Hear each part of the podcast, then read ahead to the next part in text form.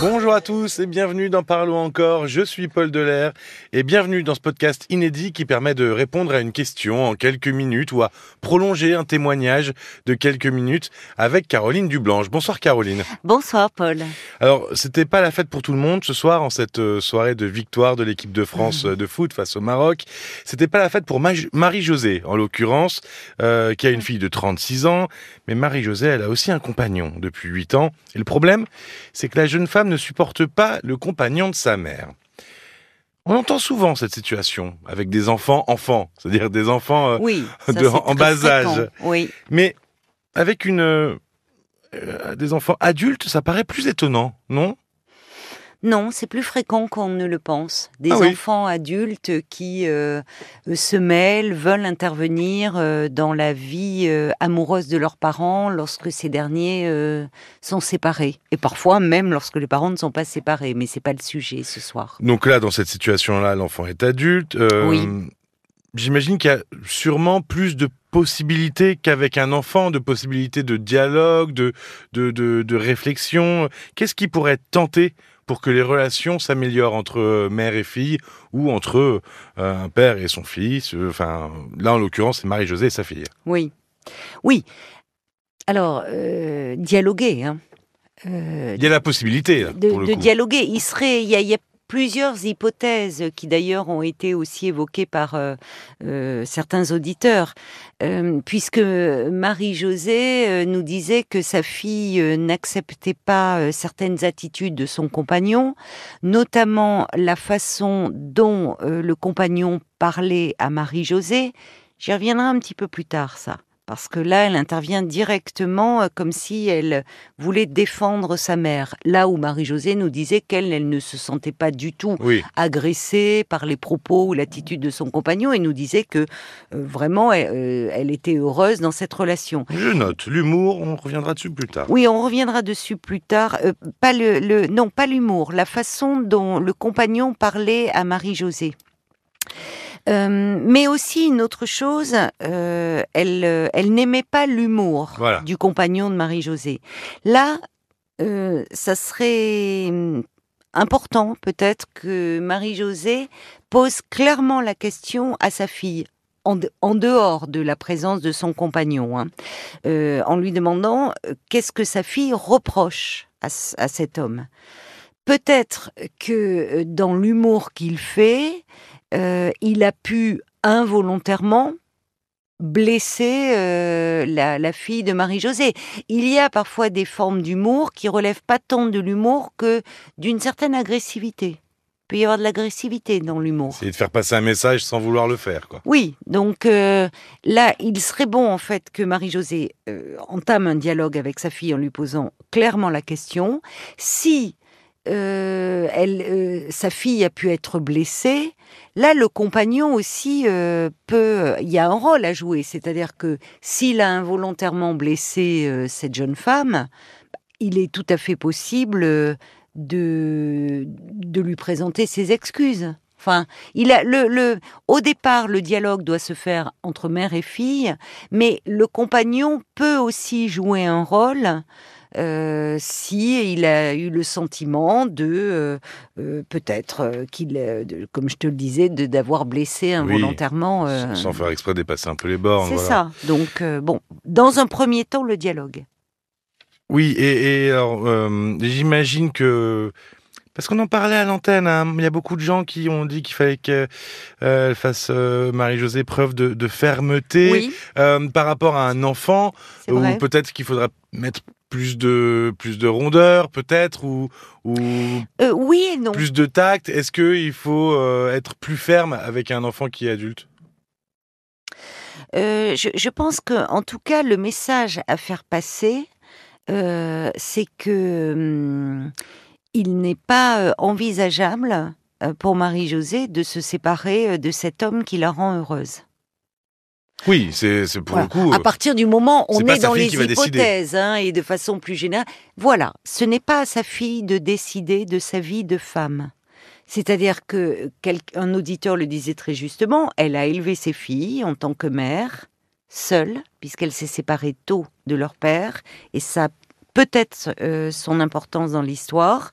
Aujourd'hui, elle a une soixantaine d'années, Marie-Josée elle a le droit de mener sa vie euh, de femme. Et, que dirait sa fille si, au fond, euh, euh, sa mère critiquait son conjoint, son mari? Elle avait dit, bah non, écoute, je refuse que tu te maries avec lui. Voilà. Alors, on, on en a parlé déjà de ses parents qui s'opposent ouvertement à l'union d'un de leurs enfants. Bon, euh, qu'ils ne sont plus dans une place de, de, de parents bienveillants la, réciproque est vraie, c'est-à-dire que les enfants adultes, et combien même, n'ont pas à se mêler de la vie euh, amoureuse, intime de leurs parents. et quand ils le font, c'est souvent pour des raisons inconscientes. On en a parlé euh, récemment, dans un Parlons encore. Oui. Mais à, un moment dans l'émission de ce soir, tu as émis l'hypothèse d'un problème euh, autour du complexe d'Oedipe, de la fille de Marie-Josée. Oui. Oui, le parlons encore. je crois qu'on l'a enregistré en novembre. J'ai plus la date Sur le DIP Sur le DIP, ouais. Vous pouvez rechercher sur euh, l'application RTL ou sur RTL.fr. Est-ce que c'est possible aussi entre une mère et sa fille, entre deux personnes du même sexe, finalement, un complexe, le complexe de DIP On, l'imagine toujours euh, fille, père, euh, fils, mère. Non, non, on parle de DIP inversé. Euh, et dans ces cas-là, enfin, le DIP est aussi bien euh, homosexuel euh, qu'hétérosexuel. D'accord. le DIP, c'est en pleine phase oedipienne, hein, c'est-à-dire vers 4-5 ans. On a brièvement, bon, les enfants cherchent, voilà, presque systématiquement à semer la zizanie dans le couple pour évacuer le rival, le parent rival. Là, il y a quelque chose de cet ordre-là. Je comprends, je, comprends que ça ait tilté un peu. Semer la zizanie dans le coup, presque les vouloir évincer cet homme qui n'est pas assez bien pour toi, qui te parle mal. Euh, donc, euh, et, les mères ont, ont évidemment, ne pense pas à cela. Elle, elle parle de jalousie, mais pas de jalousie au sens où on l'entend euh, communément.